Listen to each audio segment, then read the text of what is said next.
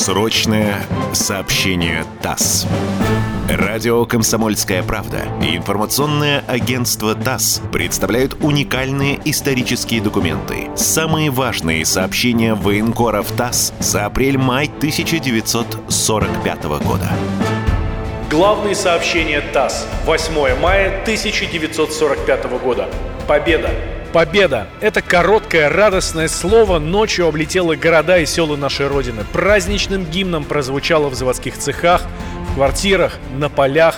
В 2 часа 10 минут в тишине раздался спокойный, торжественный голос диктора, возвестившего о победоносном завершении Великой Отечественной войны. Германия капитулировала. Военные действия прекращены. 9 мая объявлено праздником Победы. Миллионы людей прильнули к репродукторам.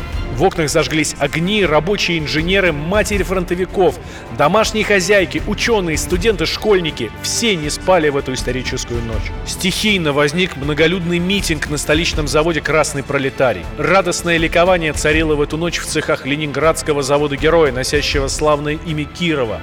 Люди пожимали друг другу руки, целовались. Они с законной гордостью говорили о своем трудовом вкладе великое дело победы. Долгожданная весть с быстротой молнии мчалась по всей стране. Тысячи жителей Киева вышли на улицы, осветившиеся праздничными ракетами. Прогремели победные артиллерийские залпы.